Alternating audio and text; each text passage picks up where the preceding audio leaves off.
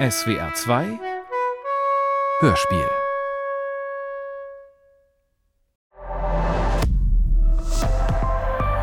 ARD la planque donc de la rue Max Ross à Bruxelles qui va être découvert d'ailleurs après les attentats de Paris. Un ordinateur dans une poubelle. Cette planque, c'est de là où sont partis Ibrahim El-Bakraoui, kamikaze, Najim Lashraoui, Mohamed Abrini. W13, die Terroranschläge in Paris. Chronique judiciaire von Emmanuel Carrère. Folge 7. avec le terrorisme, des écrits, des vidéos et des audios. Der Countdown läuft. Am 22. März 2016 finden die Müllmänner von Brüssel Propreté in einem Container in Schaerbeek zwei Computer, ein Tablet und ein Mobiltelefon. Einer der beiden Computer ist völlig kaputt, die Hälfte der Tasten sind rausgerissen. Das Tablet und das Telefon sind auch nicht in besserem Zustand. Doch als sie den anderen Computer, einen schwarzen PC der Marke Hewlett Packard anschalten, leuchtet der Startbildschirm auf und zeigt sieben vermummte Männer, die vor einer Fahne des Islamischen Staats posieren. In den Stunden nach ihrem Fund werden sie wie alle in Brüssel von den Ereignissen überrollt. Am Flughafen Saventem und an der U-Bahn-Station Malbeek sprengen sich insgesamt drei Selbstmordattentäter in die Luft. 32 Tote, 340 Verletzte. Die mörderischsten Anschläge, die es je in Belgien gab. Die Identität der Terroristen ist schnell geklärt. Alle Beteiligten waren auch schon in die Anschläge in Paris verwickelt. In der U-Bahn hat sich Khalid el-Bakraoui in die Luft gesprengt. Am Flughafen Ibrahim el-Bakraoui und Najim Lachraoui. Mohamed Abrini ist genau wie vier Monate zuvor in Paris wieder dabei, als seine Kumpel ihre Sprengstoffgürtel zünden. Aber wenden wir uns erst noch einmal dem in der Mülltonne gefundenen Computer zu. Die Terroristen entsorgten ihn genau am Morgen des Anschlags, als sie ihren Unterschlupf verließen. Am Vortag hatten sie die meisten Dateien gelöscht, doch konnten Experten der belgischen Polizei wenigstens den Zugriffsverlauf rekonstruieren. Am 14. August 2015 wurde der Computer in Betrieb genommen. Am 12. Oktober wurde ein Ordner namens Mutafachirat angelegt, arabisch für Sprengstoff. Und einer mit dem Namen Targets, Ziele. Am 7. November wurde der Ordner 13. November angelegt. Dieser Ordner enthält fünf Unterordner. Gruppe Omar, das ist das von Abdelhamid Abaoud alias Abu Omar angeführte Terrassenkommando. Irakische Gruppe, das Kommando vom Stade de France. Französische Gruppe mit einer Datei namens Virtueller Rundgang Bataclan für Veranstaltungsleiter. Gruppe Schiphol, der Flughafen von Amsterdam. Gruppe Metro. Sie planen ein Attentat in der Metro, doch ein solches wurde nicht verübt. Sie planen ein weiteres in Schiphol, es wurde ebenfalls nicht verübt. Am 7. November legen sie die Dateien an, nur sechs Tage später, am 13. November, führen sie ihre Anschläge schon durch. Dass die Daten so nahe beieinander liegen, lässt einen geradezu schwindlig werden. 8. November, Einzahlungen, Auszahlungen, 2500 Euro. 9. November Anmietung des Clios, des Polos und des Seats durch Abrini, die Brüder Abdeslam und den Handlanger Mohammed Amri. 10. November Anmietung der Unterschlupfe in den Pariser Vororten Bobigny und Alfortville. 11. November Aktivierung der 14 Telefonnummern, die die in Belgien gebliebenen Koordinatoren, wahrscheinlich die Brüder El Bakraoui und die, die von den belgischen Ermittlern die Urheber genannt werden, in ständiger Verbindung halten. Denn ja, tatsächlich sagt man so, Urheber eines Anschlags. 12. November, der Todeskonvoi macht sich auf den Weg. Die Iraker vom Stade de France sitzen mit Abaoud im Seat, die Abd Eslams und Abrini im Clio, die drei vom Bataclan mit Adfi im Polo, der zwischen 15.36 Uhr und 15.41 Uhr an der Total-Tankstelle in Nivelles hält. Eine Überwachungskamera filmt sie im dazugehörigen Laden. Drei junge Typen in Bomberjacken und Turnschuhen, die OS6-Dosen und ein Päckchen Frangipan-Kekse kaufen. Sie lachen. Sie wissen, dass sie am nächsten Abend tot sein werden. Aber sie werden vor ihrem Tod noch viele andere getötet haben. So viele wie möglich. Wie viel ist so viele wie möglich? Haben Sie auf der Fahrt Schätzungen angestellt oder Wetten abgeschlossen? Wenn man Ihnen gesagt hätte, morgen werdet ihr 90 Menschen umgebracht haben, hätten Sie das erstens super, zweitens durchschnittlich oder drittens ein bisschen enttäuschend gefunden? Erklärungen. Wochen, Tage, nun die letzten Stunden. Mohammed Abrini und Salah Abdeslam haben angekündigt, wenn die Beweisaufnahme endlich beim 13. November angekommen sei, würden sie Erklärungen abgeben. Endlich, nach all den Autobahnkilometern, Listen mit Telefondaten, ausgewerteten Überwachungskameras. Abrini hat sich für den Anlass in ein weißes Hemd geworfen. Richter Perriès gestattet ihm, seine Maske abzunehmen, worauf er sagt: Sie haben recht, Herr Vorsitzender. Runter mit den Masken. Und in diesem Theaterton fährt er fort. Wir alle tragen Masken. Aber manchmal ist es schwierig, sie abzunehmen, ohne dabei die Haut abzureißen. Ein Satz, der sich nach einer schnellen Recherche dem Quebecer Autor André Bertillon zuordnen lässt. Die Quellen der Dschihadisten überraschen immer wieder aufs Neue. Ich war auch für den 13. vorgesehen. Anders gesagt, er war nicht der simple Begleiter, für den er sich die ganzen Ermittlungen über ausgegeben hatte, der nur gekommen war, um sich von seinen Freunden zu verabschieden. Ich hätte mich auch in die Luft sprengen sollen. Aber warum hat er es nicht getan? An diesem Punkt wird seine Schilderung ziemlich konfus. Deshalb von vorn. Im September traf sich Abrigny in Charleroi mit Abdelhamid Abaoud, der inzwischen heimlich aus Syrien zurückgekehrt war und die Anschläge vorzubereiten begann. Ohne ins Detail zu gehen, wo und wann das Ganze stattfinden soll, sagt ihm Abaoud, er zähle auf ihn. Seit ihrer Teenagerzeit hat Abaoud großen Einfluss auf Abrigny wie auf alle Kleinkriminellen vom Lebigin. Etwas ablehnen, was Abaoud von ihm verlangt, auf Konfrontation mit ihm gehen, das kann Abrigny nicht. In den folgenden Wochen tut er so, als sei über nichts gesprochen worden. Er arbeitet im Imbiss de Lignis in Molenbeek. Er trifft Vorbereitungen für seine Hochzeit. Davon war bis jetzt noch nicht die Rede, aber der Mann, der sich in die Luft sprengen soll, will eigentlich gerade heiraten. Weiß er in seinem Innersten also, dass er nicht in der Lage sein wird, wahllos Menschen auf der Straße umzubringen und dann sich selbst in die Luft zu jagen? Traut er sich nicht, es zuzugeben, weil er Abaoud nicht enttäuschen will? Er beteiligt sich an der Seite von Salah Abdeslam also weiter an den Vorbereitungen, das heißt der Anmietung von Fahrzeugen und Verstecken und dem Kauf von Feuerwerksmaterial. Und zwar, wie die Anklage feststellt, ohne die mindesten Vorsichtsmaßnahmen, völlig unverhüllt, so wie jemand, für den das keine Rolle spielt, weil er ohnehin demnächst sterben wird. Ja, naja, ich wusste es, ohne es zu wissen. Das war nicht so klar für mich. In meinem Kopf war ziemliches Chaos. Ich habe gehofft, unter dem Radar zu laufen. Noch am 10. November habe ich gedacht, wir würden mit der ganzen Bande nur zum Shoppen nach Paris fahren. Erst am 11. habe ich begriffen, dass wir uns stattdessen alle hochjagen und abnippeln würden. Wir kommen zum 12. und zum berühmten Todeskonvoi. Was passierte in dem Clio, in dem Abrigny und die beiden Abdeslam-Brüder saßen? Äh, es war ruhig. Brahim hatte eine CD mit Anarchid eingelegt. Wie würden Sie die Stimmung im Wagen beschreiben? Würden Sie sagen, sie war gut? Abrigny gerät ins Schleudern.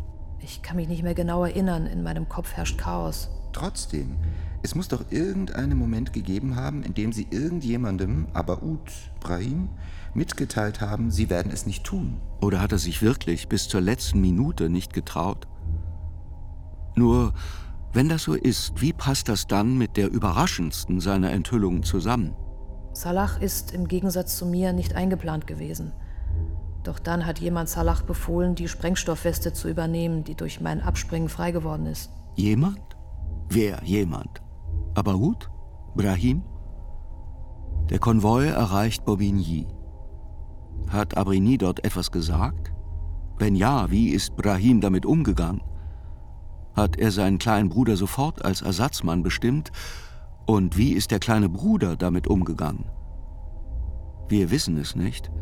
Und in Abrinis Kopf herrscht bekanntlich Chaos. Das Ganze war wie in einem Traum.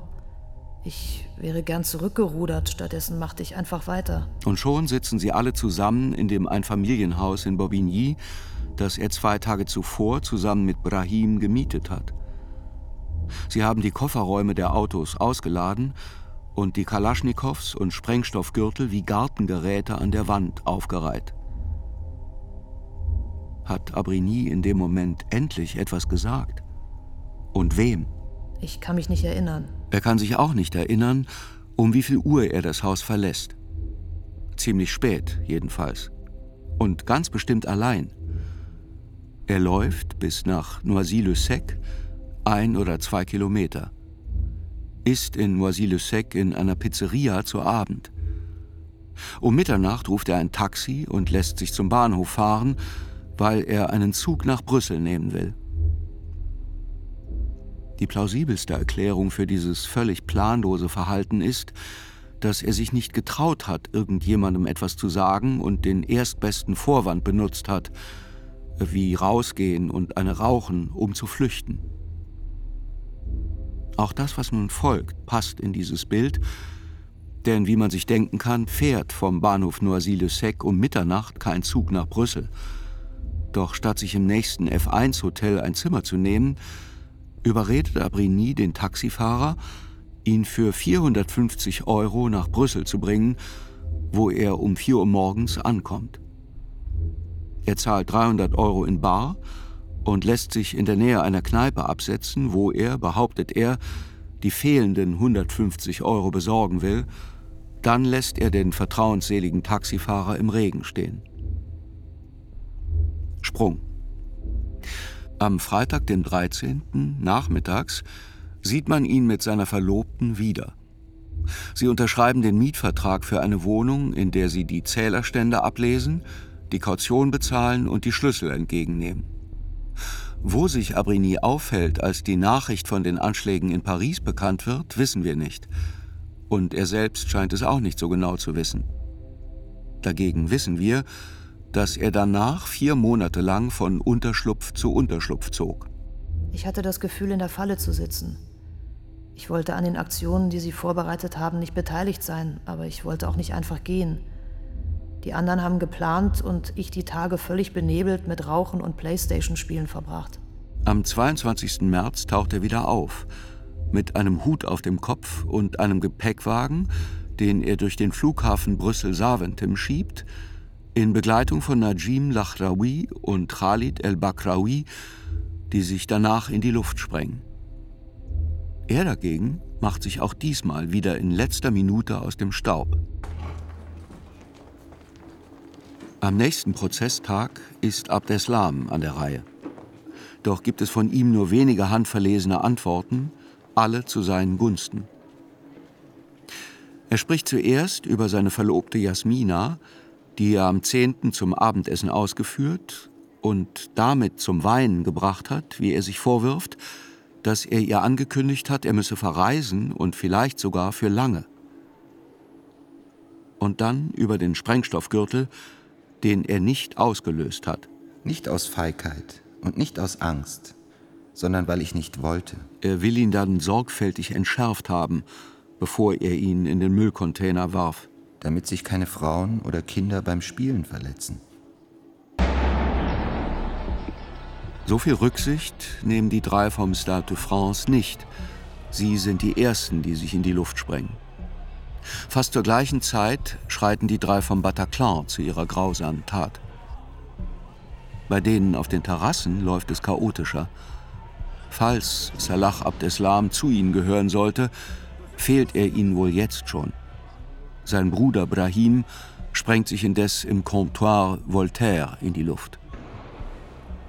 bleiben der Chef des Kommandos, Abdelhamid Abaoud, und sein Vasall Shakib Akrou, die im Seat sitzen. Man hat ihre Fahrt von ihrem Unterschlupf in Bobigny bis zur Place de la République rekonstruiert. Eine direkte, logische Strecke, eine GPS-Strecke.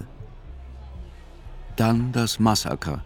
Vier Etappen, zwölf Minuten, 39 Tote. Und von da an ein seltsam unberechenbares Gekurve. Irgendwann lassen die beiden Männer den Wagen in Montreuil stehen. Im Kofferraum findet man später drei Kalaschnikows, mehrere Magazine und sorgfältig geschliffene Fleischermesser.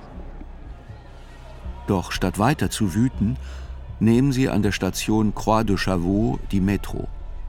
Dann verliert sich eine Zeit lang ihre Spur. Dokumentiert ist erst wieder ihr Auftauchen in Aubervilliers an einer Böschung unterhalb der Autobahn A86. Der letzte Unterschlupf. Während am 13. November das Wetter ungewöhnlich schön für die Jahreszeit war, weshalb so viele zu ihrem Unglück auf den Terrassen der Restaurants saßen, wurde das Wetter zwischen dem 14. und 17. November 2015 ziemlich schlecht. Drei Nächte lang so im Freien kampiert zu haben, wie Abaoud und Akrou, kann kein besonderer Spaß gewesen sein. Ein weiteres Rätsel. Wieso stranden die beiden meistgesuchten Terroristen Europas, nachdem sie ohne Zwang ihr ganzes Waffenarsenal am Straßenrand zurückgelassen haben, an einem so unmöglichen Ort, der schwer erreichbar ist, schutzlos und unbequem? Es hatte wohl nie einen Fluchtplan gegeben.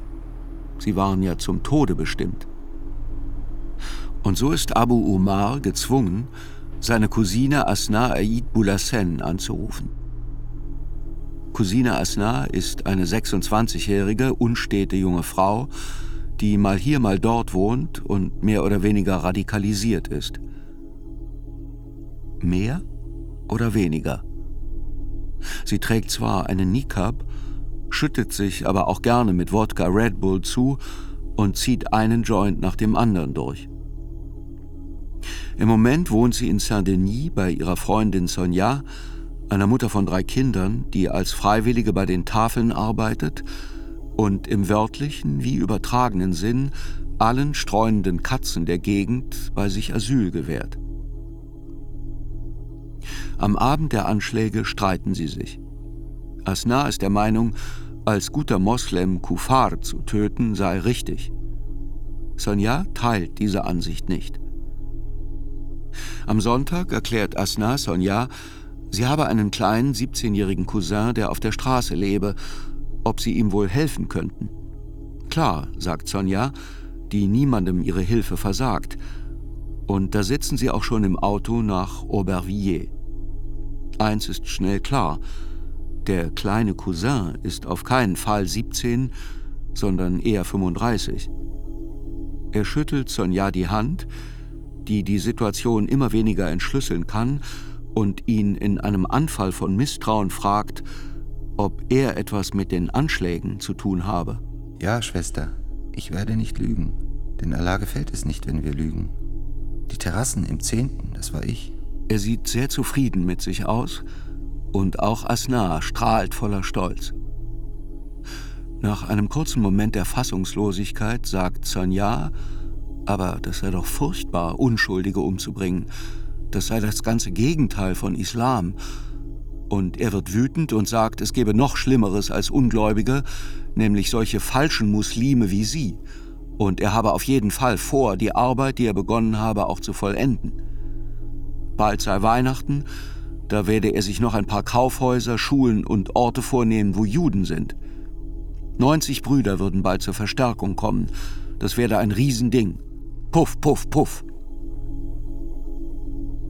Asna und Sonja fahren wieder nach Hause, die erste mit dem Versprechen, eine Unterkunft für ihren Cousin zu finden, die zweite verzweifelt und völlig ratlos. Zu Hause wäscht sie sich zuerst mit Desinfektionsmittel die Hand, die die von Abaoud geschüttelt hat. Noch sieben Jahre später, mache sie das manchmal, erzählt sie. Sie kann die ganze Nacht nicht schlafen. Am Morgen, es ist Montag der 16., sehen die beiden Frauen im Fernsehen die Bilder des Massakers, die seit drei Tagen in Schleife gezeigt werden, und plötzlich taucht das Gesicht des Cousins als vermeintlicher Drahtzieher der Anschläge auf. Man geht davon aus, dass er das Kommando von Syrien aus ferngesteuert hat. Nur sie beide wissen, dass er sich ganz und gar nicht in Syrien befindet, sondern mit seinem Freund in einem Gebüsch unterhalb der A86. Asnars Stolz könnte nicht größer sein. Ihr Cousin im Fernsehen. Was für eine Ehre für die Familie. Ganz allgemein hat Asnar den Eindruck, alles, was in den letzten Tagen passiert, finde im Fernsehen statt und habe keinen wirklichen Bezug zum echten Leben. Sonja versucht, sie zur Vernunft zu bringen. Die beiden warten auf Komplizen. Sie planen einen weiteren Anschlag. Wenn wir nichts tun, werden noch einmal Dutzende von Unschuldigen sterben. Wir haben keine Wahl. Wir müssen die Polizei rufen. Asnar schaut sie entsetzt an und sagt: Wala, mein Cousin ist ein Held. Die Kufar haben doch verdient, was ihnen geschieht. Und außerdem verpfeifen, sowas tut man nicht. Also wartet Sonja, bis Asnar aus dem Haus ist. Dann ruft sie die Hotline an, die nach den Anschlägen eingerichtet wurde. Alle Telefongespräche, die Asnar Aid Boulassen von da an, die letzten beiden Tage ihres Lebens führte, wurden sämtlich aufgezeichnet. Man wird Zeuge, wie sie in Bobigny, wo Sonja wohnt, in Aubervilliers, wo sie ihren Cousin trifft, und Saint-Denis, wo sie bald sterben wird, zwischen Fastfood-Restaurants und Einkaufszentren herumirrt. Ihre Telefonate gleichen Selbstgesprächen. Manchmal knallt sie wie eine betrunkene Wespe gegen eine Glasscheibe. An ihr Handy geklammert, sucht sie erstens nach Shit, zweitens nach zwei Anzügen, um die Abaoud für Akrou und sich gebeten hat, um in La Défense, wo sie sich am Wochenende in die Luft sprengen wollen, ordentlich herausgeputzt zu sein, und drittens nach einem Unterschlupf. Der Shit ist schnell besorgt, nach den Anzügen scheint sie aber nicht wirklich gesucht zu haben, zumindest gibt es keine Indizien dafür. Doch was den Unterschlupf angeht, läuft es besser. Ihr Dealer bringt sie in Kontakt mit einem gewissen Jawad Ben Daoud, ein Slumlord in Saint-Denis, wo er für 150 Euro im Monat an Verzweifelte Schlafplätze in einem abbruchreifen Haus vermietet. Das alles organisiert sie, ohne recht zu kapieren, worum es eigentlich geht. Wie sie mehrmals auch schreibt. Keine Ahnung, was los ist. Die Leute um sie herum kapieren es auch nicht viel besser. An einer Stelle in der Akte gibt es einen wahnwitzigen Dialog mit einem Sozialarbeiter, der sie anruft, um sie bei ihrer vermeintlichen Suche nach einem Job zu unterstützen. Passt grad gar nicht.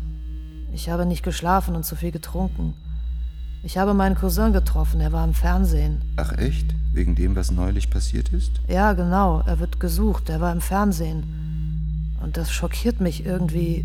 Ehrlich gesagt fühle ich mich nicht so gut. Hm, okay, sagt der andere und geht zum eigentlichen Grund des Anrufs über, einem Jobangebot als Aushilfe in einem Fastfood-Restaurant. Sie solle am Montag dort anrufen. Also bis Montag. Eine junge Frau, die dem Sozialarbeiter als sehr labil und radikalisiert bekannt ist, sagt ihm, sie habe ihren Cousin getroffen, der im Fernsehen zu sehen war, weil er wegen dem, was neulich passiert ist, das heißt den mörderischsten Anschlägen in der Geschichte Frankreichs, gesucht wird, und er reagiert nicht, sondern legt auf. Was keiner versteht, ist, warum die Polizei nicht sofort etwas unternommen hat, obwohl sie von Sonja genau wusste, wo die beiden sich versteckt hielten. Der Ort wird von zwei Kameras überwacht, die den Verkehr in der Rue Marcel Carnet beobachten und dabei auch direkt das Gebüsch im Visier haben. Hier wäre es ein leichtes gewesen, die zu erwischen. Keine Wohnung in der Nähe. Keine Menschen. Nur Ödland. Mit dem Lärm von der Autobahn hätte man nicht mal die Schüsse gehört. Man hätte sie vielleicht sogar lebend schnappen können. Der Prozess würde ganz anders laufen, wenn Abaoud mit in der Box säße. Stattdessen entscheidet sich die Polizei, sie von Montag, dem 16. 22 Uhr bis Dienstag, dem 17. 20 Uhr zu überwachen, ohne irgendetwas direkt zu unternehmen. Man filmt, wie Asna sie am Dienstagabend abholt. Man filmt, wie sie sich aus dem Gebüsch herauswinden. Man filmt, wie sie zu dritt zu einem Sandwich-Truck laufen, der manchmal in der Nähe hielt. Die Polizisten werden später behaupten, sie hätten Angst gehabt, dass sie ihnen im Freien entwischen könnten oder es noch mehr Leute gäbe. Eine Mausefalle sei deshalb besser gewesen. Man lässt sie also in aller Ruhe sich zu dritt in dem Abbruchhaus einnisten. Um vier Uhr morgens dann ergeht der Befehl an die Spezialeinheit RED, ihren Unterschlupf zu stürmen. 5000 Schuss Munition wurden abgefeuert, alle seitens der Polizei, die überzeugt war, dass Abaoud und Akrou auf einem ganzen Waffenarsenal saßen, doch außer dem Sprengstoffgürtel hatten sie nur noch eine Pistole dabei. Die Erstürmung dauerte sieben Stunden. Am Ende sprengte sich Akrou in die Luft und riss dabei Abaoud und Asna mit in den Tod. Dutzende von französischen und ausländischen Fernsehteams verfolgten das Geschehen vom Morgengrauen bis zum Mittag live. 5000 Schuss. Am nächsten Morgen erinnerte das Gebäude an Damals hätte man Grosny gesagt, heute würde man Mariupol sagen. Die Mieter hatten zwar schon zuvor in einem vergammelten Gebäude gewohnt, doch jetzt war es unbewohnbar. Die Bewohner wurden also evakuiert und mehrere Monate lang in einer Turnhalle auf Feldbetten untergebracht und danach nie wirklich zurück oder umgesiedelt. Sie haben alles verloren und keinerlei Entschädigung bekommen. Die Menschen von den Terrassen wurden weniger beachtet als die vom Bataclan und die vom Stade de France noch weniger als die von den Terrassen. Doch die aus der Rue du Corbillon konnten, da sie keine Opfer der Terroristen, sondern der Red geworden waren, nicht einmal Klage einreichen. Sie wurde für nicht zulässig befunden. Schon zuvor hatten sie zu den Ärmsten gehört. Sie waren und sind auch danach die Ärmsten, das Lumpenproletariat unter den Opfern. Ein paar von ihnen nahmen all ihren Mut zusammen und kamen zum V13 und versuchten so gut sie konnten klarzumachen, dass sie bei der ganzen Sache schwer einstecken mussten und immer noch einstecken, auch wenn sie nicht zu den Todesopfern zählen woran sie fast vorwurfsvoll erinnert wurden. Ein offensichtlicher Fall von Klassenjustiz. Und man sollte sich wohl besser nicht auf das schlüpfrige Terrain wagen, das hier mit zweierlei Maß gemessen wird, wenn man sich nicht auch die Frage stellen will, die ein Vergès stellen würde, Unsere 131 Toten sind ein Weltereignis. Noch Jahre später gedenkt man ihrer und widmet ihnen einen beispiellosen Prozess sowie Filme, Bücher, Hörspiele wie dieses. Die Syrer oder Iraker, die in ihren Heimatländern von niederregnenden Bomben ausgelöscht werden, sind dagegen höchstens eine AFP-Meldung wert.